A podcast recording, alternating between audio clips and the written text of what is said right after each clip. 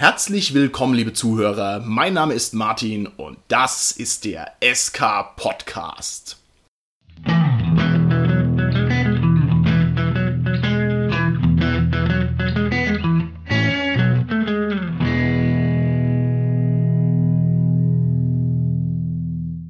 Bei mir heute im Studio sind meine lieben Gäste, der Dominik, der Carsten und der Holger. Hallo, hier ist der Dominik. Hallo, hier ist der Carsten. Ja, hallo, der Holger hier. Das Thema unserer heutigen Folge ist Spielleiter-Burnout. Das heißt, der Moment, wo der Spielleiter, der die letzten zwei Dutzend Sitzungen wunderbar über die Bühne gebracht hat, plötzlich sagt, er hat keine Lust mehr, er packt's nicht mehr, er möchte nicht mehr oder er fühlt sich davon überfordert. Dieses Phänomen ist relativ weit verbreitet, aber bevor wir uns da ein bisschen mit ja, der Daten- und Faktenlage beschäftigen, frage ich, wie es bei uns so üblich ist, einmal im Cast rum. Wie schaut's aus bei euch? Wann war euer letzter Kontakt mit jemandem, der eurer Meinung nach Spieler der Burnout hatte? Wann habt ihr das das letzte Mal erlebt? Meine Erfahrung ist, dass die meisten diesen Spielleiter-Burnout bekommen, wenn sie das erste Mal spielleiten müssen oder wenn sie halt nach der ersten Kampagne dann endlich fertig sind. Also tatsächlich ist diese Anfangsschwierigkeiten zu überwinden für manche das Problem zu sagen, okay, ich Spielleiter nie wieder, weil sie halt so ausgelaugt sind von dem ersten Mal halt so viele Informationen aufnehmen in meistens so kurzer Zeit, dass sie sich da einfach überfordert sehen und sich dann auch meistens selber dann mit anderen vergleichen und dann halt so wenig zufrieden sind, dass sie halt sagen, ja, das ist wahrscheinlich nicht wirklich das, was ich mir vorgestellt habe unter dem Rollenspiel, beziehungsweise die Kampagne überlebt ja meistens den Spielerkontakt nicht so, wie sie soll.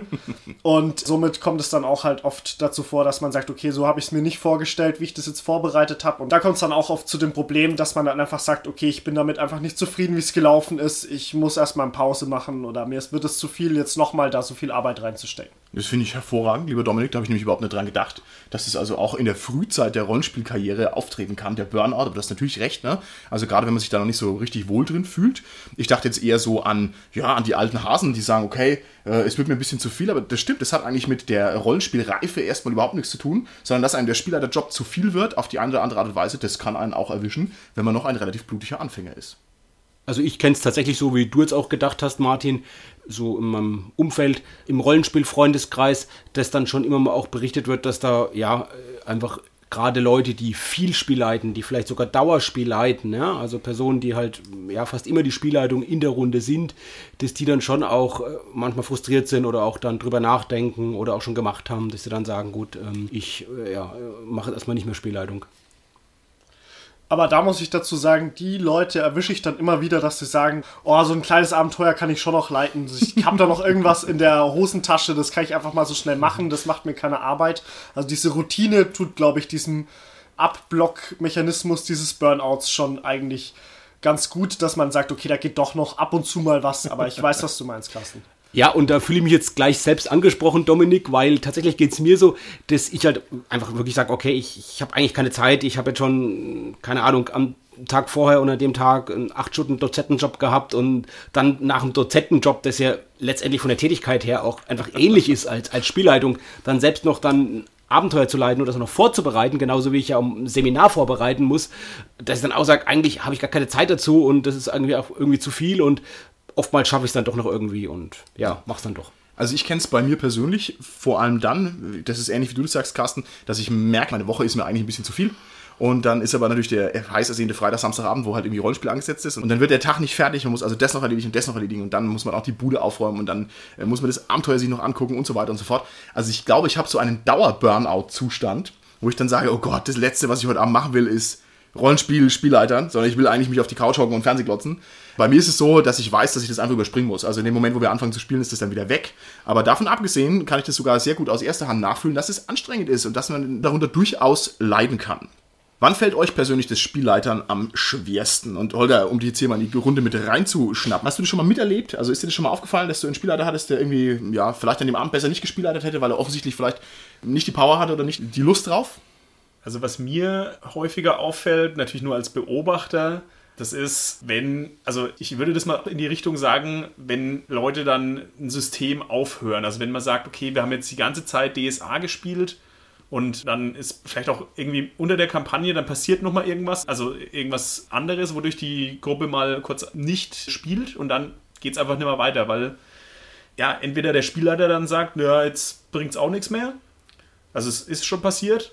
Oder, naja gut, weil sich halt die Gruppe auflöst. Das ist natürlich ein anderes Problem. Aber wie gesagt, wenn dann der Spielleiter sagt so, ja, irgendwie jetzt ohne den anderen brauchen wir auch nicht mehr weiter zu spielen. Also Ja. das würde ich vielleicht auch so grob in die Richtung mal denken. Das ist richtig. Und das ist dann wahrscheinlich so eine Art manifestierter Spielleiter-Burnout. Es kann also sein, dass derjenige Spielleiter sich da schon sehr länger damit herumgetragen hat und hat dann also aufgrund der äußeren Umstände, die du gerade angesprochen hast, sich dann letztendlich dazu aufgerafft und entschieden, dass er die Sache eben sein lässt. Ja, und wie wir jetzt hier schon raushören, die ganze Sache ist hochproblematisch, denn gute Spielleiter und Spielleiter generell sind sehr selten.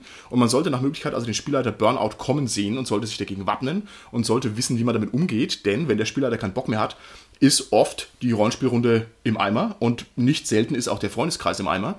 Und dass es jetzt gar kein akademisches Problem ist, weil wir jetzt persönlich nicht so die intensive Erfahrung damit haben, sondern dass es ein relativ weit verbreitetes Problem ist, sieht man unter anderem im Tarnelorn, dem größten und besten deutschen Rollenspielforum. Wer es nicht kennt, soll sich dringend mal angucken. Tarnelorn.net heißt's.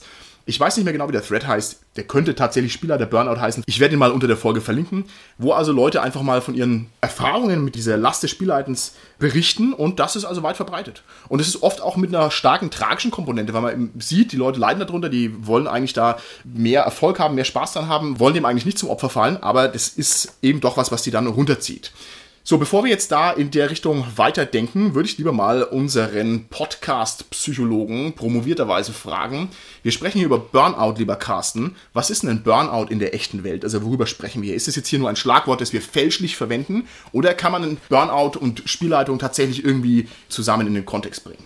Also ich denke, das passt tatsächlich besser zusammen, als ich ursprünglich dachte. Also man muss sagen, im klinischen Kontext verwenden wir den Begriff Burnout nicht, weil es noch zumindest keine Diagnosekategorie ist. Aber es ist vielleicht eine Vorstufe eben zu einer Depression oder kann eine Vorstufe zu einer Depression sein. Also wenn ein Burnout weitergeht, dass dann auch Menschen dann wirklich eine behandlungsbedürftige Depression bekommen. Das kommt ursprünglich so aus den 70er Jahren. Der Begriff wurde zwar schon mal von Shakespeare auch verwendet, so irgendwie to burn out. Im, im, äh, ist aber jetzt so in einem modernen Kontext eher so in den 70er Jahren aufgekommen, erst nämlich damals beschrieben, dass Hilfskräfte, die so ehrenamtlich oder in so Hilfsorganisationen oder sozialen Organisationen, in Krisendiensten etc. gearbeitet haben, da halt besprochen haben, so, so eine innerliche Leere, so ein Ausbrennen. Es gibt auch so ein Phasenmodell von einem Burnout, das sich darin äußert, dass man am Anfang zwar erstmal so sich beweisen will und ein Überengagement zeigt und vielleicht auch so dann die eigenen Bedürfnisse darüber hinaus vernachlässigt und dann auch die gar nicht wahrnimmt und die auch verdrängt und wegschiebt und gar nicht mehr so für andere Sachen Zeit hat dann aber irgendwie merkt, dass man sich auch zurückzieht, dass man so die Orientierung verliert und dass man sich selbst mit seiner Person nicht mehr im Reinen fühlt. Und ja, dann wirklich irgendwann eben so ein Gefühl der inneren Leere einstellt und man vielleicht gar nicht mehr so leistungsfähig ist, Desinteresse an den Sachen hat, für die man eigentlich brennt, weil man eben ja, wie der Begriff sagt, ausgebrannt ist und dann eben sogar mit körperlichen und psychischen Problemen dann letztendlich einhergeht, wenn dieses Phasenmodell so komplett durchlaufen wird. Es ist im Prinzip, sagen wir, wenn es in eine Depression geht, eine Depression, die halt aufgrund von einem Übereinsatz oft beruflich bedingt ausgelöst ist. Würdest du mir zustimmen, wenn ich sage, man kann die Staffelung vielleicht so machen, dass man sagt, Stress ist der erste Level, Burnout der zweite, die große Depression der dritte Level? Kann man das ungefähr so sagen oder ist das zu sehr vereinfacht? Ja, Stress gehört dazu, nur ich würde es jetzt nicht nochmal so als Vorstufe von einem Burnout bezeichnen, weil natürlich entsteht der Stress durch dieses Überengagement. Es gibt auch eine ganz interessante aktuelle Studie von der TK von 2016, da wurde auch so geguckt, weil du jetzt gerade Stress ansprichst, Martin. TK ist die Die Technikerkrankenkasse. Technikerkrankenkasse, genau, was den Leuten so Stress macht und wo das herkommt, die Belastungen. Und an erster Stelle wurde dann natürlich vor allem als Stressursache Schule, Arbeit und so genannt. An zweiter Stelle die eigenen hohen Ansprüche und an dritter Stelle dann der Bereich, und da kommen wir jetzt auch vielleicht zum Spieler der Burnout, von Freizeitverpflichtungen. Oh, und okay. ich denke, da ist jetzt natürlich Spielleitung ein Teil. Wir kennen es aber alle im Rollenspielbereich. Gerade jetzt vielleicht, wenn man da jetzt, was ja wirklich viele Rollenspieler sind, auch selbst mal was schreibt, irgendwo mitmacht, einen Podcast macht, wie wir, irgendwie, keine Ahnung, ein Forum hostet, eine Facebook-Gruppe managt, moderiert. Äh, Es sind ja ganz, ganz viele in der Rollenspielbranche, die einfach irgendwo auf irgendeine Art da auch aktiv sind und dazu beitragen. Und das sind natürlich auch Sachen, die einfach Stress machen kann, wie jede ehrenamtliche Arbeit. Ja. Holger, ich hätte da mal eine Frage, da du ja kein Spielleiter bist. Meinst du, es gibt auch einen Spieler-Burnout? Also wenn man jetzt von der Definition vom Carsten, beziehungsweise was der Carsten jetzt gerade mit dieser Studie dargelegt hat, ausgeht, würde ich schon sagen, dass das vorkommen kann. Also halt Freizeitstress einfach, Ja, ne? dass ja. man sagt, jetzt mache ich schon irgendwie, keine Ahnung, zwei Stunden Sport die Woche noch neben der Arbeit und das noch und da arbeite ich noch ehrenamtlich und dann muss ich jetzt auch noch Rollen spielen. Ah. Also, gesagt, eigentlich merke ich das sogar ein bisschen bei mir. Also, ich würde es jetzt nicht als den Burnout diagnostizieren, aber ich merke, dass ich wenig Rollen spiele, beziehungsweise dass auch wenn ich mal irgendwie das Angebot habe, Rollen zu spielen, dass ich echt drüber nachdenken muss. Also, habe ich da jetzt überhaupt Zeit dafür? Ich denke, es kann da auch mit dem Überengagement vielleicht zusammenhängen, dass man halt sich da wirklich sehr, sehr reinkniet, sehr intensiv vorbereitet, seine Rolle als Spieler oder Spielerin, dass man da eben die Bücher dazu liest, dass man dann Vorgeschichten schreibt und so oder dann vielleicht in den Forum noch irgendwie die Geschichten weiterschreibt. Nur ich würde sagen, die Wahrscheinlichkeit oder die Gefahr, dass man da reingeregt, ist sicherlich in Spielerpositionen geringer als als Spielleitung. Es ist aber nichtsdestotrotz, denke ich, für Spieler, für dich relevant eben, Holger. Und es ist nicht nur relevant für dich persönlich, sondern ich glaube, es ist auch eben relevant, weil natürlich keiner von den Spielern will. Martin, du hast ja gesagt, dass die Spielleitung einen Burnout bekommt und dann eben einfach nicht mehr leitet. Ja. Also ist es, glaube ich, auch wichtig, und da werden wir, denke ich, auch noch heute drüber reden, was ich jetzt als Spieler oder Spielerin machen kann, damit die Spielleitung eben keinen Burnout bekommt oder damit, wenn sie mal etwas frustriert ist oder so, dann vielleicht doch wieder mehr Spaß an der Spielleitung gewinnt. Und deshalb ist es, denke ich, wichtig, das zu erkennen auch. Ja, also wenn wir das jetzt hier mal angucken, Stress- und Burnout-Faktoren gibt es bei Spielleitern, bei Spielern und bei allen Menschen da draußen im SK-Podcast-Land, die gerade in den Empfangsgeräten sitzen. Und deshalb gibt es nur eine Möglichkeit, dass wir eine Soforthilfe machen. Und zwar, wir werden jetzt zwei Stunden lang Meeresgeräusche abspielen. Holger, go!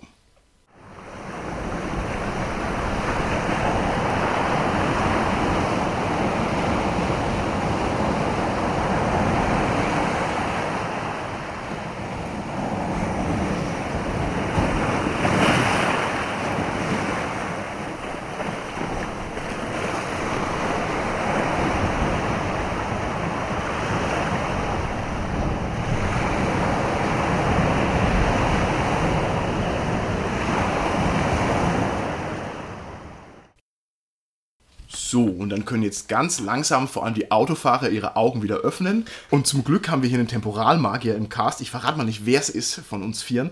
Und jedenfalls ist es tatsächlich so, dass also diese zwei Stunden Meeresgeräusche jetzt einem gar nicht so lang vorkommen. Ja, dadurch ist noch genug Zeit übrig für einen produktiven Tag. Okay, dann würde ich gerne die nächste Frage stellen. Welche Menschen sind in eurer Meinung nach eine besondere Risikogruppe für den Spielleiter-Burnout? Welche Typen sollten denn aufpassen? Im Prinzip sind natürlich alle Leute, die Rollenspiel betreiben, weil es ja meistens Nerds sind, schon vorbelastet, weil man sich als Nerd ja immer stärker reinsteigert in Sachen als vielleicht als normaler. Und das ist unser gutes Recht, liebe Nerds da draußen. Ja, wir sind Leute, die sich irgendwo reinsteigern, okay? Nicht nachlassen, immer weiter reinsteigern. um nochmal zwischen den Nerds zu differenzieren, würde ich sagen, dass natürlich vor allem Personen prädestiniert eher dafür sind oder gefährdet sind, die Dauerspielleitung sind. Wenn ich in einer Runde bin, wo abgewechselt wird, die Spielleitung, ist, denke ich, das weniger ein Problem, als wenn ich immer die einzigste Person bin, an der die Last der Vorbereitung Ja. und auch das Managen des Spielabends liegt. Und überhaupt natürlich dieses Überengagement, wenn man halt dann denkt, man muss es besonders gut machen, wenn das fast so eine Art Zwang ist letztendlich, das zu tun oder das besonders gut zu tun. Und das, denke ich, sind nochmal zwei Sachen, die ja mit einer eher höheren Gefahr einhergehen, dass man wirklich Ja. auch mal so einen Spieler der Burnout, wie wir es jetzt definieren, bekommen kann. Ich glaube, ein großer Faktor ist auch, wenn die Rahmenbedingungen nicht passen. Also wenn man sich in seiner Rollenspielgruppe nicht so wirklich wohlfühlt, das gibt es ja tatsächlich auch. Also man hat irgendwelche äußeren Konflikte oder irgendwelche Dynamiken, die ungünstig sind. Ne? Oder man steht zum Beispiel mit seiner Rollenspielgruppe irgendwie in Konkurrenz zu anderen Freizeitaktivitäten. Ne? Man stellt sich vor, jemand möchte gerne Brett spielen, der andere möchte Rollenspiel spielen, aber man hat halt nur einen Freitag, wo man spielen kann im Monat oder was. Also das ist ja ganz blöd. Ne? Und dann ist man noch unter einem höheren Druck, da irgendwie zu performen oder wie auch immer man das nennen sollte. Und ich glaube, das ist auch ungut. Also man sollte schon mit sich und der Welt einigermaßen im Reinen sein, was ja auch für alle anderen Arten von Burnout gilt. Und dann ist das Risiko wahrscheinlich geringer und wo das eben nicht der Fall ist, da ist es höher. Ich denke, das stimmt auf jeden Fall und bringt mich gerade noch auf einen weiteren Gedanken. Das sind die eigenen Erwartungen. Dass die eigene Erwartung ein Stück weit realistisch sind. Das ist jetzt mal trivial, aber das ist natürlich wichtig, dass die so realistisch sind, damit die auch mit einer, sag ich mal, höheren Wahrscheinlichkeit auch dann erfüllt werden durch meine Spielleitung. Und damit verbunden, dass mein Spielstil, mein bevorzugter Spielstil als Spielleitung natürlich auch zu den Spielern, mit denen ich spiele, passt. Dazu würde ich sehr gerne was sagen, weil gerade ist sehr aktuell, dass die Rocket Beans tatsächlich sehr hohe Einschaltquoten haben an Rollenspielern und Nicht-Rollenspielern. und viele sich mit diesen Leuten vergleichen, die halt auf reine Performance aus sind und die eine wirklich unterhaltende Sendung für Drittpersonen, würde ich jetzt mal fast sagen, also nicht involvierte Personen, darstellen wollen und dann halt viele genauso performen wollen wie ein 20-köpfiges Team, das da dahinter steht und das dann halt einfach nicht hinbekommen und dann halt super deprimiert sind, weil sie es halt einfach gerne so machen würden, wie sie es halt sehen und nicht hinbekommen. Okay. Finde ich einen sehr guten Punkt. Du hast völlig recht. Ich denke, was da auch eine Rolle spielt, die Personen, die da bei den Rocket Beans die Spielleitung machen oder die auch die Spieler sind, das sind halt wirklich absolute Profis. Das sind Berufsschauspieler oder Moderatoren, die das halt schon wirklich lange machen. Mhm. Vielleicht nicht Rollenspiel, aber letztendlich schon lange das Performen, das Unterhalten im Prinzip können. Und das ist ganz klar, dass man da sich einfach, dass der Vergleich einfach, dass man da einfach schlecht abschneidet. Und ja. das ist einfach gleich ein gutes Beispiel, Dominik, was ich vorhin gesagt habe mit den Erwartungen, das passt halt da nicht. Das sind die Erwartungen einfach zu hoch und deshalb unrealistisch. Das heißt, man muss nach einer Folge Rocket Beans immer eine Folge irgendein mega schlechtes und langweiliges Let's Play random auf YouTube angucken, damit es wieder ein bisschen ausnormalisiert wird. Das wäre also mein Tipp an dieser Stelle. Oder man schaut sich von guten Spielern dann einfach eine Sache ab und sagt, das will ich auch mal ausprobieren, so ein bisschen in die Richtung. Als Vorbild. Kann man ja nehmen, aber nicht alles genauso machen. Dominik, wie du gesagt hast, dann noch mit der Technik oder so, das ist einfach, das ist too much. Oder man schaut, wenn man den Spielleiter Burnout sich anschleichen fühlt, einfach mal eine Dreiviertelstunde aus dem Fenster, bis man sagt, oh Mann, ist das langweilig, ich muss dringend wieder Rollenspiel spielen. Und dann wäre es nämlich auch wieder gelöst. Ich gehe mal noch ein bisschen anders ran an die ganze Angelegenheit. Wir haben jetzt schon ein paar Kriterien formuliert und wenn ich jetzt diese Kriterien an mein generelles Leben anlege, dann habe ich eigentlich immer zu Burnout, weil ich sage, okay, ich habe keinen Bock, das ist mir zu viel, ja, meine Erwartungshaltung ist zu hoch, irgendwie die Umstände sind nicht ideal. Ich kann aber nicht jedes Mal, wenn irgendwas nicht ideal ist und nicht funktioniert, kann ich nicht sagen, okay, Burnout, ich habe ein Problem, ja, sondern das Leben ist halt einfach anstrengend. Das heißt, ich würde mich freuen, wenn wir das Ganze noch ein bisschen enger fassen könnten und noch ein bisschen besser abklopfen könnten. Also meine Frage wäre jetzt, und wir versuchen jetzt mal möglichst konkret zu sein, wie lange muss denn eine Unlust andauern auf ein Spielleiteramt, bis man sagt, okay, jetzt ist ein ernstzunehmendes Problem? Was sagt ihr da so aus dem Bauch raus? Also ich würde so aus dem Bauch raus sagen, so bei geregelten Spielabständen würde ich so sagen, wenn es länger wie zwei bis dreimal andauert, dann würde ich mal auf jeden Fall mit der Gruppe reden. Echt? Zwei bis dreimal würdest du schon sagen, ist schon Burnout? Okay, ja. gut. Ich würde die Unlust vor allem in Relation sehen zu dem, was normal ist. Das kann ja mhm. wirklich auch ein Warnzeichen sein. Und wenn du jetzt sagst, Martin, ich bin es gewohnt, dass ich eigentlich keine Lust habe, mach's dann irgendwie trotzdem und das passt so für mich, mhm. dann ist das ja in Ordnung. Aber wenn ich halt normal eigentlich Lust habe für die Sachen und total Bock drauf habe und dann auf einmal merke, es macht mir jetzt keinen Spaß mehr. Oder viel Mal weniger Spaß und ich habe keine Lust mehr. Nicht beim ersten Mal, aber ich finde jetzt von Dominik so dieses zwei, drei, vier, fünf Mal, finde ich einen guten Richtwert. Okay, interessant. Ich, ich hätte sagen, gesagt, fünf bis zehn Mal, wenn ich ehrlich bin. Ne? Also, dass man mal hintereinander eine Serie hat, wo man sagt, okay, ich habe zu viel Arbeit und habe jetzt eigentlich auch keinen Bock auf Rollenspiele, stresst mich. Ne? Aber wenn es lang andauert, also ich hätte gesagt, also eine richtig längere Session wäre für mich das persönliche Kriterium. Das finde ich jetzt gerade nochmal einen wichtigen Punkt, den du genannt hast, Martin. Du hast ja gesagt, ich habe keinen Bock, ich habe gerade viel Arbeit. Und ich glaube, das müssen wir auch nochmal differenzieren. Es gibt ziemlich sowas wie einen Spieler, der Burnout, das völlig unabhängig ist mit dem sonstigen Leben. Das ja. einfach sich aus der Spielrundenerfahrung, die ich mache, aus dem mm, System, hast du gesagt, Holger, und so ergibt und denke ich daraus auch allein resultieren kann. Aber natürlich ist es so, wenn ich sonst im Leben haben wir ja auch schon gesagt, viele Freizeitaktivitäten habe, wenn ich dadurch eben Stress habe. Du hast gesagt, Holger, wenn ich als Nerd bin, eben eh schon viele Sachen mache oder mhm. so und auch als Spieler vielleicht, dann ist es natürlich gerade, wenn ich auch eben gerade vielleicht noch für der Arbeit viel Stress habe, wenn ich einen anstrengenden Job habe, wo ich nach Hause komme nach, was ich, acht, neun Stunden Arbeit und dann noch mich vorbereiten muss oder so, dann kann das halt, denke ich, eher zum Stress werden. Aber dann wäre es ja eigentlich, wenn ich da einhaken darf, dann wäre es ja eigentlich kein Spielleiter-Burnout, sondern wäre das ja eigentlich ein durch das reale Leben induzierter Burnout, wo ich dann sage, das schlägt halt durch aufs Rollenspiel. Da kann ja eigentlich das Rollenspiel nichts dafür. Oder habe ich es jetzt falsch verstanden? Naja, ich würde sagen, das ist dann einfach multifaktoriell bedingt. Natürlich ja. hat es mit dem realen Leben erstmal zu tun, was, was durchschlagen kann, aber natürlich auch, wenn die Person jetzt vielleicht anstelle von Vorbereitung für ein Abenteuer dann sich schön Meeresrauschen anhören würde, zwei Stunden lang äh, wird es wahrscheinlich besser tun. Ja, also insofern hat es mit beiden zu tun, mit dem realen Leben, mit den Belastungen, mit der vielen Arbeit und natürlich dann auch mit der spezifischen Herausforderung als Spielleitung. Ja. Oder vielleicht eben mit der Erfahrung. Ich hatte die Erwartung vorhin schon gesagt, wenn ich eben halt leite, Seite und einfach merkt, das klappt am Tisch nicht. Ich, ich bin nicht zufrieden, die Spieler sind nicht zufrieden, ich kriege kein positives Feedback und so. Das, glaube ich, ist auch nochmal entscheidend. Und das kann, muss aber nicht, aber kann auch eben mit dem anderen zu tun haben. Wenn ich sehr gestresst bin, dann kann ich vielleicht nicht so gut leiten, als wenn ich gut ausgeruht ja. bin und dann habe ich einfach Freude dran, dann klappt es auch besser. Hast du gerade Meeresrauschen gesagt, lieber Carsten? Meeresrauschen. Ich glaube, wir sollten sicherheitshalber nochmal einen zweistündigen Meeresrauschen-Block einfügen und zwar jetzt.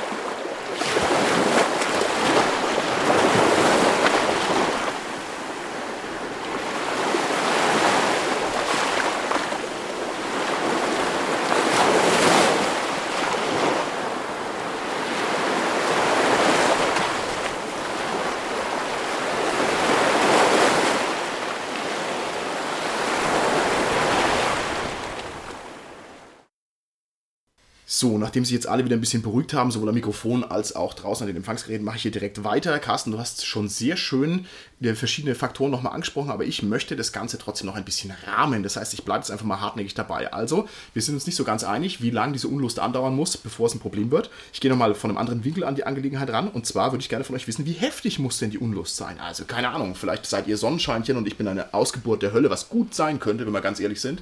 Und ich habe einfach nie Lust auf irgendwas. Also ich habe also einen großen Unlustfaktor grundsätzlich, aber deswegen höre ich doch nicht so schnell auf oder sowas, sondern macht halt die Sachen trotzdem. Also ab wann ist die Unlust so heftig, dass man sie ernst nehmen muss, dass man sagt, okay, hier passt was nicht? Also meine eigene Grenze, die ich festlegen würde, wäre, wenn einer sagt, okay, ich leite nicht, weil ich keine Lust habe, also er als Spielleiter ausfällt, ist für mich die Grenze, wo ich sage, okay, hier hat dieser Spielleiter Burnout eingesetzt, dass er sagt, okay, er hat nicht mehr mehr Lust, Rollenspiel zu machen, weil er einfach damit überfordert ist. Also die Performance, wenn wegbricht, das ist der Punkt. Okay. Ich würde aber sagen, ich glaube, du hast vielleicht auch gemeint, Dominik, wenn die Person keine Lust mehr zu leiden, kann ja vielleicht noch sagen, ich spiele noch, mhm. aber ich habe keine Lust mehr zu leiden. Krasser wäre es natürlich, wenn die Unlust so groß ist, dass man dann überhaupt kein Rollenspiel mehr mhm. mag, weder als Spielleitung noch als in der Position als Spieler oder Spielerin. Ich glaube, für mich ist noch ein Kriterium, wenn das Ganze anfängt zu blieben, wie ich hier aus dem Lab-Kontext gelernt habe. Das heißt, wenn irgendwelche Sachen mir beim Spielleiten auf die Nerven gehen und ich trage das dann über die Spielrunde hinaus in mein restliches Leben und da geht es mir auch noch auf die Nerven, ich glaube, das wäre für mich ein Trigger. Wenn ich also am nächsten Tag noch drüber nachdenke, denke ich mir, Mann, wieso ging mir der Spieler jetzt so auf die Nerven? Das fand ich aber echt blöd, den kann ich nicht leiden. Irgendwie sowas. Ich konstruiere es jetzt, ne? Aber ich glaube, da würde ich sagen, okay, das ist ein Unlustlevel, der so nicht sein kann, wenn ich ein Hobby mache, das mich also bespaßen, erfreuen und inspirieren soll. Und das wäre für mich wahrscheinlich der harte Trigger, wo ich sage, okay, nee, da muss was geändert werden. Es ist interessant, dass du gerade über Bleeding erzählst. Ich habe mal die Definition auch gelesen. Ich habe es nicht jetzt ganz parat. Ich glaube, ich habe jetzt dass es eigentlich genau umgekehrt ist, aber es schließt ja nicht aus, dass es auch so sein kann, wie du sagst. Vielleicht ist es auch so, wie, wie du es jetzt gesagt hast, also dass okay. man eigentlich reale Sachen ins Spiel reinbringt, okay. dass da reale Sachen mit, mit reinkommen können, aber könnt ihr mal nachlesen. Wir hatten es, glaube ich, sogar schon mal wir zitiert. Schon mal, ja. ne? Wir hatten es schon mal zitiert. Wir hatten Bleeding schon mal zitiert. Und innere Blutungen. Ja, ja. Das heißt, da muss man halt genau hingucken. Okay, gut. Also, auch da sind wir uns vielleicht nicht ganz einig, aber das sind vielleicht Faktoren, da kann jeder mal selber drüber nachdenken, was für ihn schon zu viel wäre oder wo er seine persönliche Grenze ziehen müsste. Okay. Noch eine andere Frage in diesem ganzen Kontext. Wieso ist Spielleiter Burnout ein Problem, das man nicht auf die leichte Schulter nehmen sollte? Also wieso kann man nicht sagen, okay, ich hatte jetzt hier fünf Sitzungen keinen Bock und habe mich ewig und drei Tage noch drüber geärgert, aber ja, pfeift drauf, ja, sondern wieso sollte man sich schon ernsthaft Gedanken drüber machen?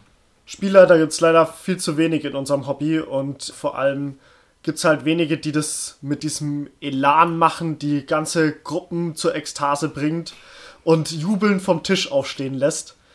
Das ist einfach schade, wenn dann solche engagierten Spielleiter dann irgendwie wegbrechen, weil sie halt einfach keinen Bock mehr haben. Aus verschiedensten Gründen. Das ist einfach ein tiefer Schlag für unser Hobby. Wie meinst du, die Talente wegbrechen? Ja. Das stimmt, das ist eigentlich für, für alles ein Problem. Schön, so schön hätte ich es nicht sagen können ich würde sagen, in unserer Freizeit als Hobby machen wir Dinge vor allem, die uns Spaß machen, die eine schöne Abwechslung zum Alltag sind, wo wir Freude dran haben. Und wenn ich eine Sache mache, die mir ursprünglich genau das bereitet hat, Spaß, Freude, aber auf Dauer dann nicht mehr hat, dann läuft irgendwas verkehrt. Und dann ja. ist es gut, da mal hinzuschauen und das zu ändern. Und das machen wir Menschen ja, ja. auch. Ne? Eben spätestens dann, Dominik, wie du gesagt hast, dass man halt dann aufhört und gar nicht mehr dann äh, leidet oder gar nicht mehr Rollenspiel äh, macht. Und es ist vielleicht gut, eben das eher frühzeitig vielleicht bei sich oder bei anderen zu erkennen und dann vielleicht zu sagen, okay, was kann man jetzt verändern? Wie kann man die Bedingungen so verändern, dass es vielleicht wieder so ist, wie es ursprünglich mal ja. war oder so, wie es angestrebt ist oder so, dass die Erwartungen dann doch eher erfüllt werden, die man hat. Ich glaube, es ist sogar noch ein bisschen ernster. Und zwar denke ich, dass es der Fall sein kann, dass wenn man seinen Spielleiter Burnout nicht ernst nimmt und dagegen nichts tut, dann kann es sein, dass man sich das Rollenspiel insgesamt versaut und dann versaut man sich eben nicht nur ein Hobby, sondern das beste Hobby aller Zeiten. Und das meine ich vollkommen ernst. Rollenspiel ist das beste Hobby, was es gibt auf der ganzen Welt. Es ist das Hobby, was mit einem mitwächst. Es ist das Hobby, was grenzenlos ist. Es ist das sozialste Hobby, was man sich vorstellen kann. Und wenn man da keinen Bock mehr drauf hat, dann ist also der Verlust an Lebensqualität global betrachtet für einen selber ziemlich saftig. Und da würde ich also vorher schon die Notbremse reinhauen, bevor ich mir also das Hobby kaputt mache, weil was soll die Alternative sein? Angeln. Olga, haben wir eine gescheite Angelausrüstung? Noch nicht. Noch nicht, alles klar. Ja. Okay, wir haben jetzt schon eine Reihe von Gründen angesprochen, die den Spielleiter Burnout unterstützen können. Ich möchte das Ganze noch mal ein bisschen systematischer angehen und vor allem noch mal ein bisschen konkreter angehen. Wir haben zum Beispiel über Aufwand und Ansprüche gesprochen, aber ich will jetzt mal ganz konkret von euch wissen, was sind denn die Umstände, die zum Spielleiter Burnout führen, damit ich also auch wachsam sein kann und gucken kann, worauf ich jetzt hier aufpassen müsste.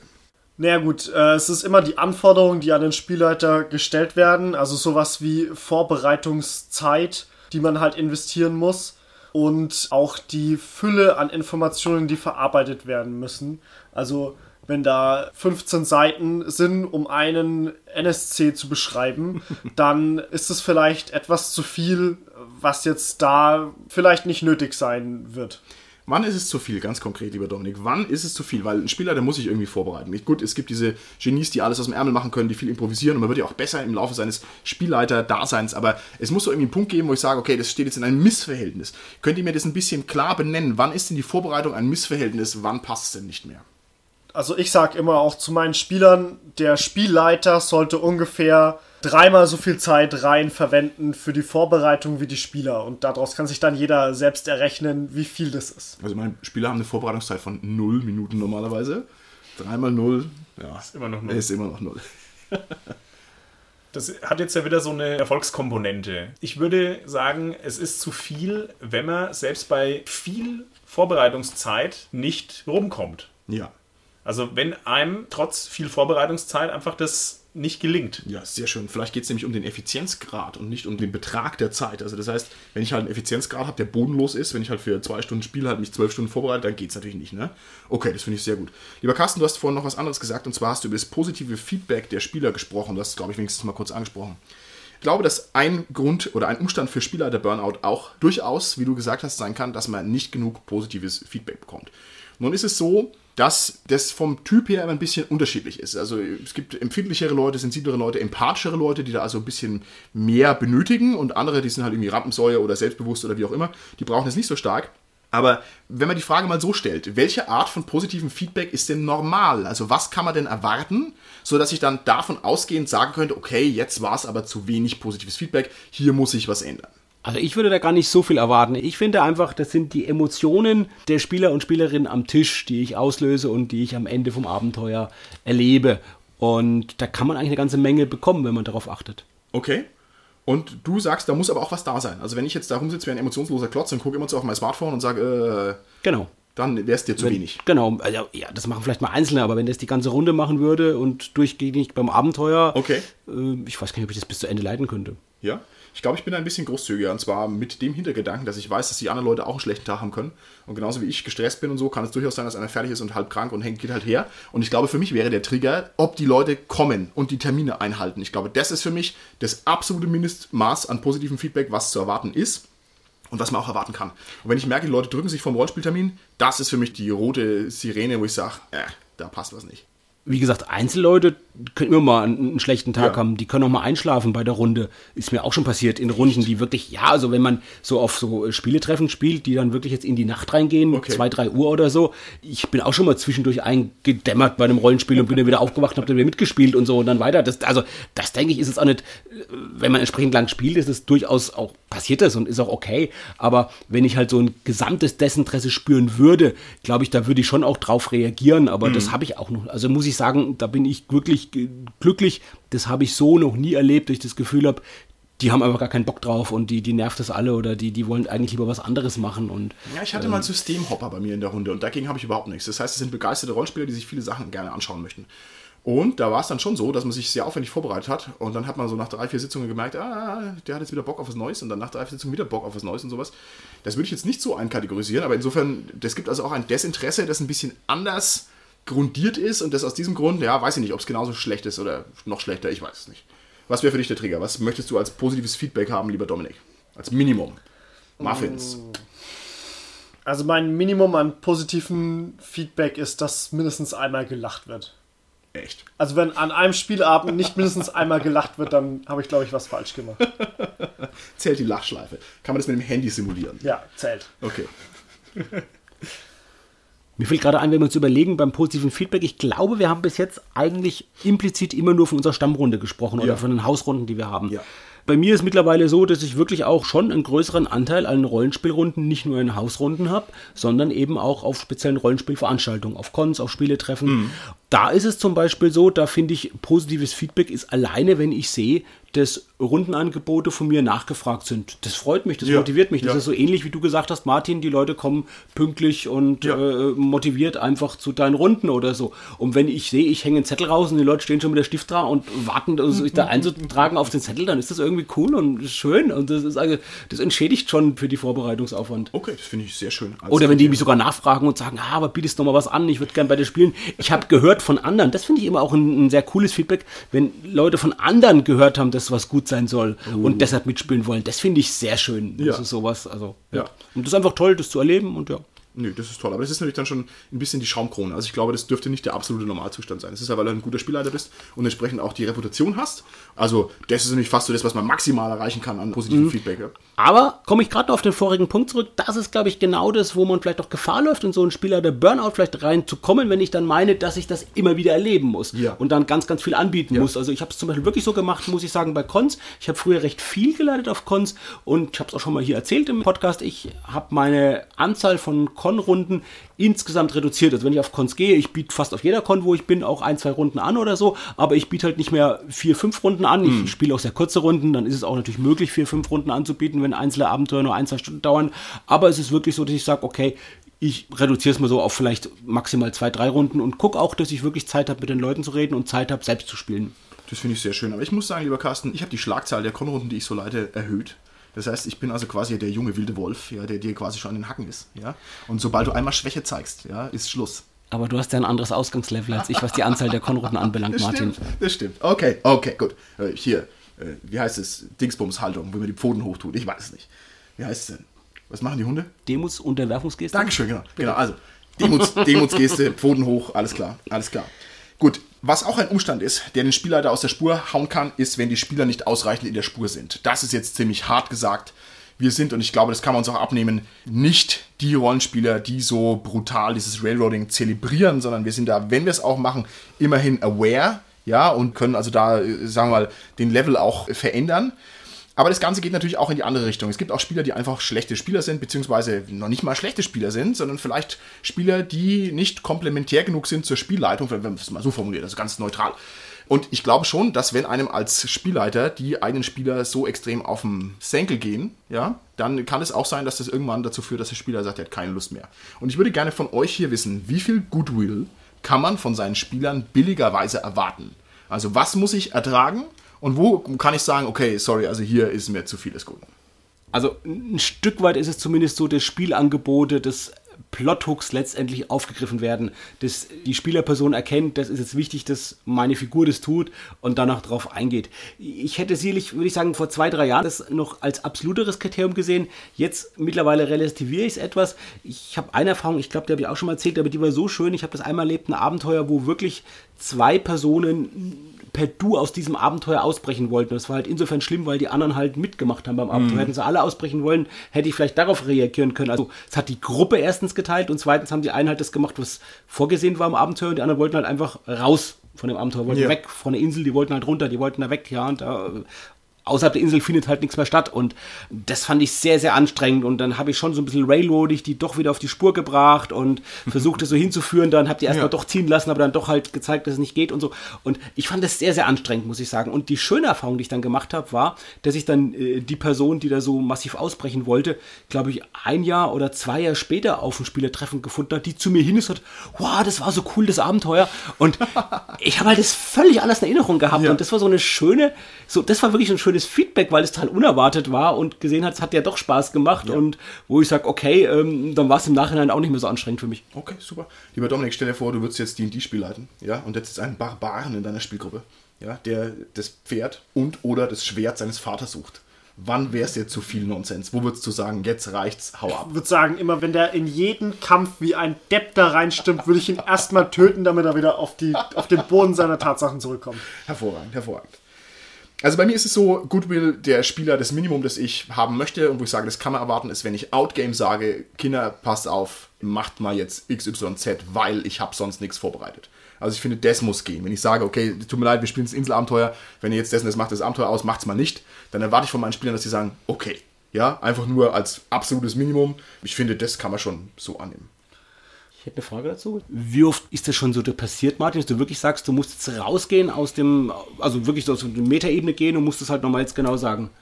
Da ich ein alter Fuchs bin, mache ich das normalerweise vorneweg. Das heißt, ich sage vorneweg, das und das ist das Abenteuer, so und so läuft, das wird von euch erwartet. Und damit ist der Ground Zero schon mal gelegt und dann wissen die, was die erwartet. Und insofern habe ich dann eigentlich in dem Sinn auch keine Ausbrecher. Ja, ich habe dann immer nur den Dominik, der dann bei mir sagt, ja, war schon ganz schön, war halt auch massives Railroading. Und ich sagte immer, was? Das war eine Sandbox-Szenario der allerersten KI, der sagt, ja, war schon ganz schön, war halt auch mega wild. So, also das ist so das Ding, aber der bricht nicht aus. Halt aber ist da nicht die Gefahr, dass man den ein bisschen dadurch vielleicht einen Spielspaß nimmt? Klar. Weil oft Klar. ist es ja so, dass die halt erstmal das Richtige machen, weil sie es teilweise denken, aber nicht ganz wissen und Natürlich. dann feststellen. Und das finde ich als Spieler sehr schön, wenn ich so nicht genau weiß, was jetzt eigentlich ja. genau der Plot ist und ich mache jetzt erstmal was und stelle dann fest, wow, das war genau das Richtige, ohne dass ich so oktroyiert bekomme. Ja, das, das ja, finde ich total schön. Ich habe es für mich so gelöst, dass ich mittlerweile eigentlich nur noch Abenteuer und Spielsysteme spiele, die dieses Problem nicht forcieren. Also das heißt, ich spiele zum Beispiel, ich hatte jetzt schon in den letzten Folgen viel darüber gesprochen, DCC und DCC, die Abenteuer sind so ausgelegt, wie zum Beispiel Lamentations, dass man sich drin aufführen kann und drin aufführen soll soll. Und wenn das die Grundprämisse ist fürs Abenteuer, ist doch perfekt. Kann jeder Nonsens machen. Aber so eine lange, keine Ahnung, zehnmonatige DSA oder Cthulhu-Kampagne würde ich im Leben nicht mehr durchhalten. Aber auch zu meinem Spieler töten ist natürlich nicht so ernst gemeint. Was ich als Prämisse wirklich sehe, ist, dass die Spieler ihre Charaktere schön genug ausspielen, als dass man sie ernst nehmen kann und sich halt auch wirklich vorstellen kann und sie greifbar werden. Das ist so mein Ding, wenn einer einfach so ein durchsichtigen, wabbelnden Alleskönner spielt, der immer und überall ist, wo halt gerade Action ist. Finde ich nicht so gut. Und wenn er den adeligen Ritter spielt, der einfach jedem Plothook hinterher rennt, finde ich auch nicht so schön, muss ich auch sagen. Ich glaube, ich muss meine Figurenkonzepte überarbeiten in deinen Runden. Okay, okay, gut. Danke für den Hinweis. Welche Figurenkonzepte, Martin? Wow, wow, wow. Ich krieg gleich Podcast-Burnout bevor wir jetzt hier so gegeneinander uns verbeißen stoßen. Ja. Es passt eigentlich auch genau zu der Frage jetzt. Also eigentlich, man soll ja miteinander spielen und nicht gegeneinander. Also das ist, denke ich, so ein bisschen das Minimum. Ja, dass man sagt, man will an dem Abend zusammen Spaß haben und das kann dann natürlich trotzdem sowas sein wie ein DCC-Abenteuer und jeder darf irgendwie Quatsch machen. Aber man macht immer noch zusammen den Quatsch. Also es ist so, so ein bisschen so diese Gemeinsamkeit und nicht Spielleiter ist jetzt gegen die Spieler sozusagen. Das ist schön, dass du versuchst, das wieder harmonisch ausklingen zu lassen. Aber ich brauche jetzt trotzdem nochmal ein Meeresrauschen.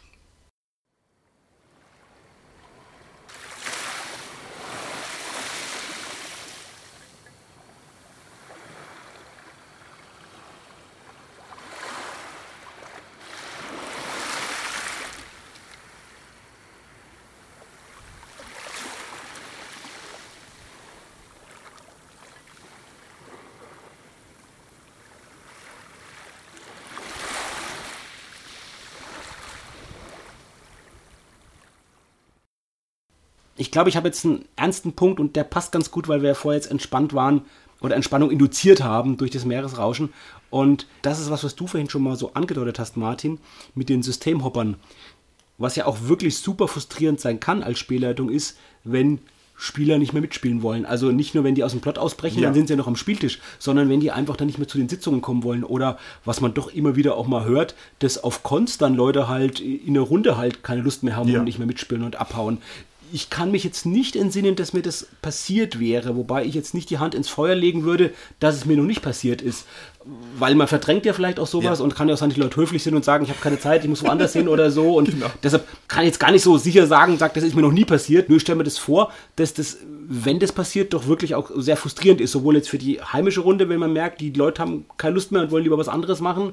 Und ob es jetzt am System oder der Spielleitung liegt, weiß man ja vielleicht gar nicht. Das ja. ist ja gut, glaube ich, jetzt wenn du weißt, Martin, ja. das sind Systemhopper und die wollen einfach ein neues System haben. Das ist ja eigentlich schon gut, das so zu erkennen, weil wenn man es nicht erkennt, dann denkt man, oh, es liegt an mir, ich habe schlecht geleitet. Oder ich habe es halt falsch interpretiert und das sind gar keine Systemhopper. Das kann auch sein. Das ist ja ein System nach Martin, das waren garantiert Systemhopper. Das waren garantiert, das sage ich dir jetzt aus meiner Einschätzung, das waren garantiert Systemhopper. Vielen Dank, vielen Dank. Bitte, bitte. Die von Savage Worlds zu Savage Worlds hüpfen wollten. das bin ich. Yay. Okay. Okay, genug diagnostiziert, jetzt wird geheilpraktikert. Also, die Frage, die jetzt über dem Rest der Folge stehen soll, muss natürlich lauten, was tun gegen Spielleiter Burnout? Ich denke, man muss sich zunächst mal vergewissern, warum Spielleitern das Allerbeste ist, was man machen kann und ein großartiger Aspekt unseres großartigen Hobbys. Und das meine ich ganz ernst. Ich finde, Spielleiter-Dasein ist wirklich super und wenn man mal ein bisschen down ist, ein bisschen den Spielleiter-Blues hat, ja, also als vorbereitend zum Spielleiter-Burnout, kann man sich einfach auch nochmal daran erinnern, dass zum Beispiel man ja seinen Freunden, wenn es gut läuft, ein großartiges soziales Event liefert. Und ich finde, das ist so eine Sache, wer macht denn das sonst so günstig und so schön und so schön, ähm, ja, intim, möchte ich fast sagen. Also das sollte man nicht vergessen. Was fällt euch noch ein, was am Spielleiter-Dasein großartig ist? Also zum einen finde ich, hat es eine ganz besondere Spannung zu erleben, ob die Geschichte so klappt, wie man sich ungefähr gedacht und geplant ja. hat, hängt natürlich auch von dem Art des Abenteuers ab, wie railroadig das jetzt ist oder so. Aber ob das so läuft, wie man es gedacht hat oder anders, ob es eigentlich klappt, ob es ein gelungener Abend wird, das finde ich, das ist echt spannend ja. zu schauen, ob da also die Leute so Spaß haben, wie man das eigentlich jetzt geplant hat. Und das Zweite finde ich, das geht mir immer wieder als Spielleiter so, dass ich doch auch eine Immersion merke. Und das finde ich sehr interessant. Und zwar nicht nur die Immersion eben dieser Spannung, dass das klappt, sondern auch in der Geschichte. Dass ich gerade dann, wenn es nicht so läuft wie geplant, inhaltlich, wenn also die Figuren andere Entscheidungen treffen, wenn ich dann improvisieren muss da drauf und so. Oder auch manchmal, wenn es auch läuft wie geplant, dann, wenn ich dann wirklich so ein, erlebe ich einen Flash im Abenteuer und ich sehe mich dann wirklich auch mit in dieser Situation und erlebe das auch mit. Und das ist wirklich, das ist toll. Das ist ganz anders vom Gefühl her, von der Wertigkeit, als wenn ich das Ding lese. Das kann ich zehnmal lesen, das erlebe ich nicht. Das erlebe ich nur dann, wenn ich spiele und wenn ich wirklich im Abenteuer bin und sehe, wie es läuft. Und ich finde, da erkenne ich auch eigentlich in dem Moment erst, ob ein Abenteuer gut ist oder nicht gut ist. Mhm. Gerade wenn wir jetzt Kaufabenteuer spielen. Das merke ich vom Lesen nicht nur. Das ist richtig, absolut. Gut. Ich sehe das ähnlich wie der Carsten. Also bei mir muss sich auch diese Dynamik halt entwickeln mhm. und dann muss irgendwann dieses Abenteuer einfach sich so verselbstständigen, dass man es so als Spielleiter schon so fast gar nicht mehr richtig in der Hand hat, sondern so ein bisschen mitschwimmt auf dieser Welle, die die Spieler halt auch so ein bisschen vorgeben. Dann glaube ich, dass man diesen Spaß auch wieder hat, auch wenn man das nicht so arg in so ein Korsett drängt, also nichts erzwingt, sondern wenn es einfach so läuft, dass man dann auch wieder diesen Spaß hat von seinen ersten Runden, wo man sich halt so frei gefühlt hat, nachdem man aus diesem Konzept der Computerspiele und Bücher ausgebrochen ist, wo man auf einmal gemerkt hat, okay, dieses ganze Universum ist so unendlich, da kann ich mich einfach drin austoben. Ja, Dominik, wir sind alt, okay? Für uns war das Rollenspiel vor den Computerspielen da. Oh, tut mir leid. okay, also bevor ich auf meiner Schreibmaschine Tasten aneinander gedrückt habe, um ein Bild zu erzeugen. Sehr gut als ich da ausbrechen konnte und man sagen konnte, okay, ich kann irgendwie machen, was ich will und nichts schränkt mich ein und das eben wieder zu fühlen, das ist halt das, wo man immer wieder hin sollte. Also ja.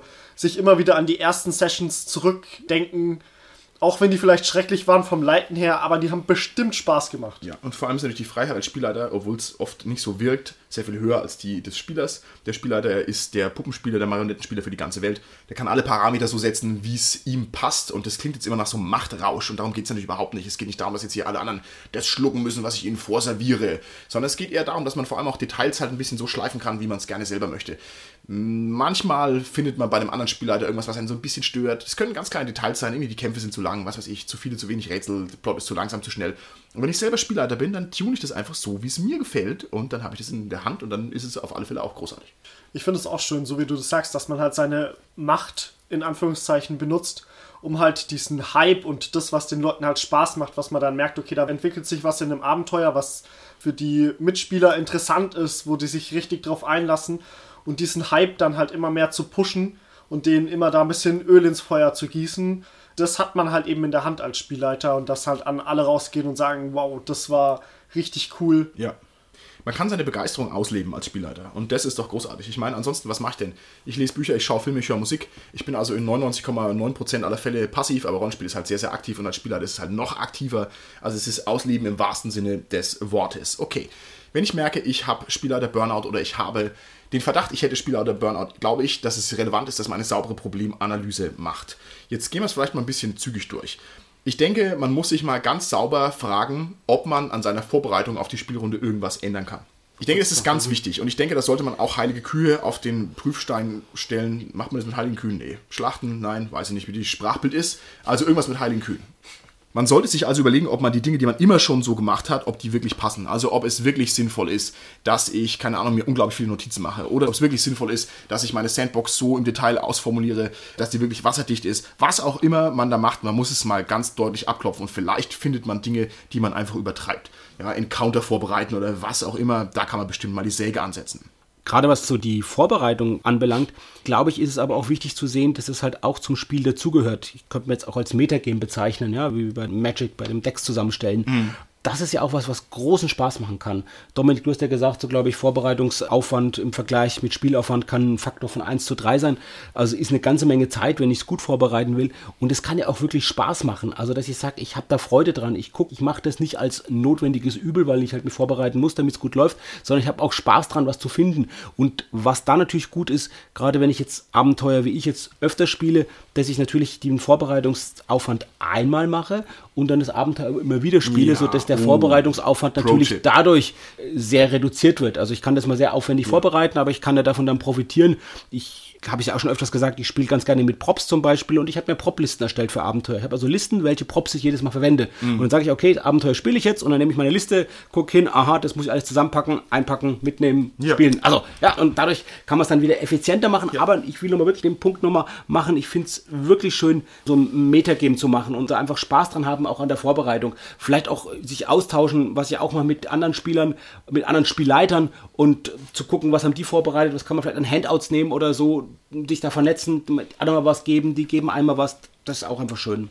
Genau, das heißt also, das Licht in der Vorbereitung wieder entdecken wäre dann der ja. Tipp. Wenn man merkt, man hat Burnout, sich vergewissern, dass Vorbereiten eigentlich Bock macht und dann schauen, was einen Bock macht und dann das verstärken. Ne? Genau, das wäre jetzt die eine Möglichkeit. Und die andere Möglichkeit ist halt auszuweichen auf Systeme, die halt weniger vorbereitungsintensiv sind. Ja? Und genau. speziell sowas zu wählen und zu gucken mal, oder auch mal ein improvisiertes Abenteuer zu machen, wo man sagt, ich mache mal ein Abenteuer, wo ich überhaupt nichts vorbereite. Hat man ja eine ganze Folge übers Improvisieren oder gibt es zum Beispiel Kartenabenteuer, ja? ja. war man Cthulhu's Ruf beigelegen, wo einfach nur auf einer Postkarte das gesamte Abenteuer ist. Habe ich auch ausprobiert. Super gut. Also wirklich, man hat eine Postkarte und von dieser Postkarte äh, spielt man ein Abenteuer oder in dem äh, Buch Impro Impro-Spiel von Graham Wolm Wesley, wie der genau ausgesprochen wird, da habe ich jetzt keine Garantie für die Korrektheit, aber der hat zum Beispiel auch in seinem Buch beschrieben, dass man der auf dem Bierdeckel einfach nur das ganze Abenteuer quasi geschrieben hat und das dann spielt. Also das haben wir mal ausprobieren, das geht auch. Okay, cool. Genau, also zu der Vorbereitung muss ich auch sagen, ich habe auch schon Abenteuer gespielt in dem System Icons, wo man einfach ausgewürfelt hat auf einer Tabelle, töte das böse Muttergen. Ja. Und dann spielt man's. Und das hat super geklappt. Echt? Mir ist das zu lazy. Aber ich kann das schon nachvollziehen, dass das gut klappt. Aber das ist immer das, wo ich denke, okay, dann kann ich ja gleich, keine Ahnung was. Das Schwert deines Vaters suchen. Das Schwert meines Vaters, das hat mir selber ausgedacht, okay? Das hat sich vor mir noch keiner ausgedacht. Da Copyright drauf. Copyright drauf. Okay, ich kann auch, wenn ich diese Problemanalyse mache und komme drauf, was mich nervt am Spielleiten, kann ich auch äh, quasi alles mal abklopfen. Kann ich irgendwie den Energieaufwand beim Spielleiten senken? Kann ich vielleicht weniger sprechen? Ja, kann ich vielleicht die Sachen mehr outsourcen? Kann ich den Spieler eine längere Leine lassen? Ja, was auch immer nicht passt, kann ich zu ändern versuchen. Wenn ich zu wenig positives Feedback bekomme, kann ich es auch einfordern. Ich kann auch sagen, also passt mal auf, ja, wir spielen jetzt sehr lang rum, ich muss mal wissen, wie sich die Sache weiterentwickelt. Jetzt sagt mir mal, was euch gefallen hat. Ja, das ist ja auch eine völlig unschuldige Frage. Und entsprechend kann ich sagen, sagt mir halt mal, was euch gefallen hat, dann kriege ich vielleicht ein positives Feedback, was ja schön wäre. Ein zentraler Tipp ist es, dass man natürlich auch die Rolle temporär einfach mal verlässt. Dass man sagt, wenn ich als Spieler der Burnout habe, dann gebe ich die Rolle halt mal ab. Es wäre halt schön, wenn es so leicht wäre, weil es normalerweise nicht so leicht ist. Weil normalerweise ist immer einer der Affe, der muss Spiel leiten. Beziehungsweise der Dramaturg, der Theatergott, der große Künstler, der Inszenierer, der Spiel leiten darf. Aber es ist normalerweise nur einer. Und wenn es halt nicht möglich ist, ist dieser Tipp schwer umzusetzen. Aber wenn es möglich ist, dann kann man es auch mal machen. Man kann zum Beispiel zur Drachenzwinge gehen und kann sagen, okay, ich hätte gerne mal ein paar Online-Runden, wo ich mich mehr dazu hocke, wo ich passiver bin, wo ich das alles nicht mache. Das mag als Rollenspielsubstitut auch gut funktionieren. Und dann kann man als nächsten Schritt auch noch machen, dass man sagt, man spielt halt kein Rollenspiel, sondern nur Dinge, die sehr nah ans Rollenspiel rangehen. Also was spricht jetzt dagegen, statt echtes Rollenspiel zu spielen, halt einen Dungeon Crawler im Brettspielformat zu spielen? Dann habe ich auch meine Encounter, auch mal gewürfelt und so weiter, aber ich muss es nicht vorbereiten in dem Sinne, ich muss nicht Spielleiter, ich bin nicht verantwortlich, bla bla bla. Ja, ich tue quasi ganz viel von dieser Vorbereitungslast an die Spielererfinder auslagern und da gibt es auch sehr schöne Sachen. Was man natürlich machen kann, ist, dass man sagt, ich verlasse mal die Rolle der Spielleitung und begebe mich mal in die Spielerrolle. Ich finde es aber gar nicht so trivial, wie es dann Anschein hat, weil wenn ich Dauerspielleitung bin und es gewohnt bin zu Spielleiten und sich dann in eine Spielerrolle zu begeben und das vielleicht sogar mehrfach zu machen, das ist schon eine Umstellung. Da muss man auch bereit sein dafür, weil das halt ein ganz anderes Spielerlebnis ist. Ja. ja. Das finde ich aber nur einfach toll, das zu erleben, aus, aus mehreren Gründen, weil man halt auch mal erlebt, wie Spieler sich fühlen, was Spielern gefällt, was Spielern nicht gefällt. Das merke ich nochmal anders, wenn ich selbst Spieler bin. Das andere Gute ist natürlich, ich kann auch mal andere Spielleitungen, eine andere Person als Spielleitung als Modell erleben und kann gucken, was macht die denn gut, was kann ich mir vielleicht abschauen, Ja. was liegt mir, was liegt mir nicht, wo sind meine Stärken. Ja. Und deshalb würde ich einfach mal empfehlen, gerade wenn ich eine Person bin, die Dauerspielleitung ist, zu sagen, ich gehe auch mal wirklich jetzt in eine Rolle von Spieler ran. Und man kann sich das Leben auch einfach generell leicht machen. Man schnappt sich halt nicht das schwerste Abenteuer, was auf dem Markt ist, mit 700 Seiten, sondern man schnappt sich halt was Kleines. Man schnappt sich was, wo schon irgendwelche Leute in irgendwelchen Internetforen ganz viel Vorarbeit geleistet haben. Man schnappt sich was, wo man Let's Play angucken kann, dass man das Abenteuer wenigstens schon mal sich angeguckt hat, wie das läuft. Oder was natürlich mega cool wäre, wäre, wenn es ein Format gäbe, wo jemandem Regelwerke vorgelesen werden würden. Das wäre ja perfekt, da können wir sozusagen auf dem Weg nach Hause von der Arbeit, könnten wir ja äh, sich quasi da schon fortbilden und nicht nur Regelwerke, sondern vielleicht ganz sogar fertige Abenteuer, das wäre ja ideal. Ja? Ob die Welt der Rollenspiele jemals diesen Punkt erreichen wird, wir werden es sehen. Wäre ja fast so gut wie Meeresrauschen. Das wäre fast so gut wie Meeresrauschen. Das ist richtig, aber produktiver im Sinne des Rollenspiels. Gut. Auf jeden Fall. Und man würde quasi damit zwei Fliegen mit einer Klappe schlagen, nämlich den Erholungswert, wie beim Meeresrauschen, und den produktiven Wert des inzidentellen Lernens im Vorübergehen, ne? dass man da noch was aufnimmt an Informationen. Ich habe voll die gute Idee für den Projektnamen und zwar sollte das heißen Rollenspiel Meeresrauschen Audiokolleg. Was hältst du davon, Carsten? Oder wie wäre es ein Rollenspiel-Audiokolleg mit Meeresrauschen? Hervorragend. Oder wie wär's mit Audiokolleg Yoga zu Meeresrauschen? Also mir reicht eigentlich nur Meeresrauschen.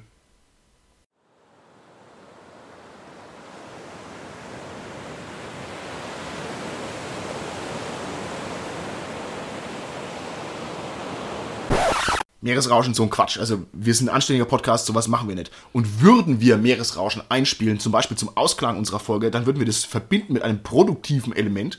Und zwar mit einer Checkliste, die wir gerne mal äußern würden, anhand der man überprüfen kann, ob man vielleicht selbst unter Spielleiter Burnout leidet oder ob man vielleicht jemanden kennt, der unter Spielleiter Burnout leidet. Und zwar sind diese drei Fragen die folgenden. Erstens, fühle ich mich beim Gedanken an die kommende Spielrunde unwohl? Zweitens, ertappe ich mich bei Vermeidungsstrategien? Drittens, passen meine Erwartungen an die Spielrunden und das tatsächliche Ergebnis zu selten zusammen?